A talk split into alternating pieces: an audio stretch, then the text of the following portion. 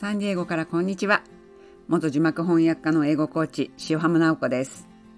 この番組では映画テレビドラマ洋書を通じて英語を楽しく味わうためのヒントをお届けしています英語ってこんなに楽しいんだと感じていただけたら嬉しいです今回はネットフリックスのミニシリーズクイーンズ・ギャンビットをご紹介します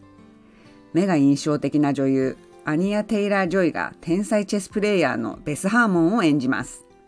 見始めたら止まりませんよ。全部で7話と短いので Just Binge Watch 一気見してと鼻息荒くおすすめしちゃうドラマです。舞台は1960年代のアメリカ、ソ連との冷戦時代です。シングルマザーのお母さんが車の事故というかこれ自殺なんですけどねで死んじまいや死んじまった。死んでしまった8歳のベスは孤児院に送られてしまいます。頭脳明晰なベスは授業でもすぐに問題を解いてしまって先生にあの黒板消しをきれいにしてきてとよく言われるんですね。で地下の用務員室に行って黒板消しをパンパンはたいてると用務員さんのテーブルにチェス盤が置いてあるんです。用務員のミスター・シャイベルシャイベルさんですね。と少しずつ言葉を交わすようになりチェスを教えてもらいます。ベスはどんどんチェスに魅せられていってシャイベルさんを任すようになります。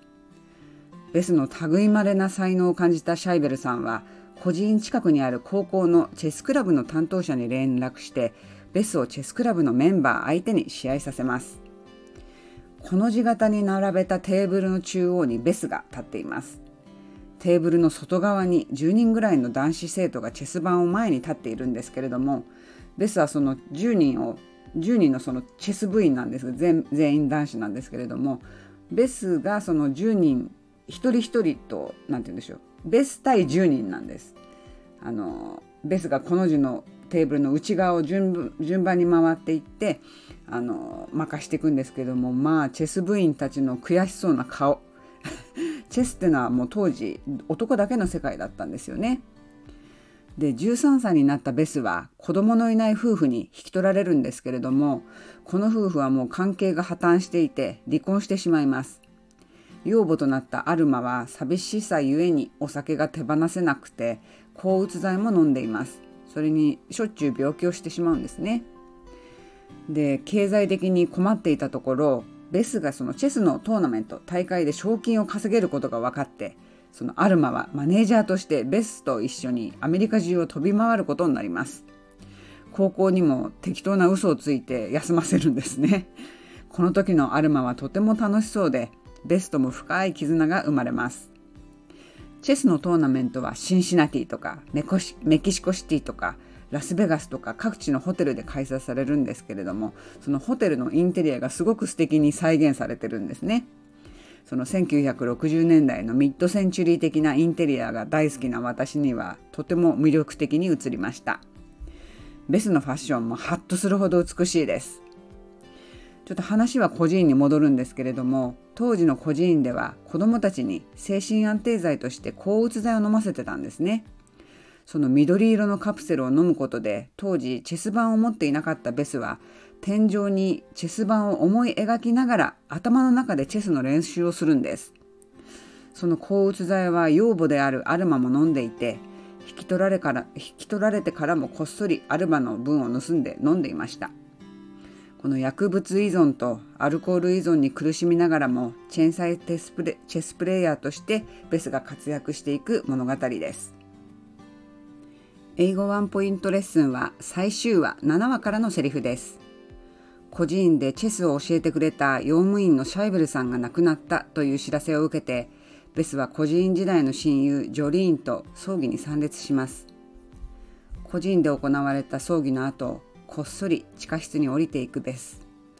当時の思い出が一気によみがえります。暗い部屋の壁にはベスがチェスの世界で活躍する新聞の記事とか雑誌の記事が所狭しと貼ってありました。シャイブルさんとベスが2人で写っている最初に撮った写真もあります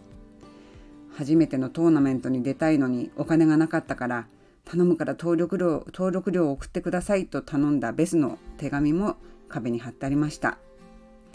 シャイベルさんが自分のことをずっと見守ってくれていたことを知って泣き崩れるベスにジョーリーンはこう言います。Did you bite off more than you can chew? 一人で溜め込んで無理してたのね。bite off more than you can chew というのは文字通りに言えばその噛み切れないほどたくさん口に頬張ってしまうってことですよね。これはあの身の丈に合わないことをする無理してやる手に負えないことをやる背伸びしてやるっていう意味があります。日本語字幕はちょっと人に聞いたところ背負いすぎてたのねとなっているらしいですね。私の解釈としてはその一人で溜め込んで無理してたのね。一気に思い出が蘇っちゃったのね。という感じだと思うんですけれども、まあ、今字幕翻訳しなくていいんで字数制限なしで自由に訳してますけれどもね。で孤児として育ってほぼ男性だけの世界だったチェス界で旋風を巻き起こしたベスなんですけれどもやれ天才少女だとかテチェス界の新星だともてはやされながらも常にひんやりした孤独を胸に抱えています。薬とかお酒はその孤独が凍ってガチガチにならないための自己防衛手段だったというように私は感じています。今ご紹介した英語のフレーズは励ましとか慰めの言葉ではないですけれどもベスの性格を分かっているからこそ言えるジョリーンの優しさにあふれています。辛い思いとか苦しい経験をしている人の気持ちを思いやってこんな言葉をかけてあげられたらいいですよね。自分がかけてほしい言葉を自分も自分も他人に言えるようにしたいといつも私は思っています。今回の放送はいかがでしたか？英語フレーズの Bite off more than you can chew もぜひ覚えておいてくださいね。慰めの言葉励ましの言葉は心の引き出しにたくさんしまっておきましょう。きっと使う時が来ます。次回の放送もクイーンズ・ギャンビットからのセリフをご紹介します。ちょっと違った切り口からの見どころもお話ししますので、どうぞお楽しみに。コメント大歓迎、フォローもよろしくお願いします。最後まで聞いてくださってありがとうございました。Have a wonderful day!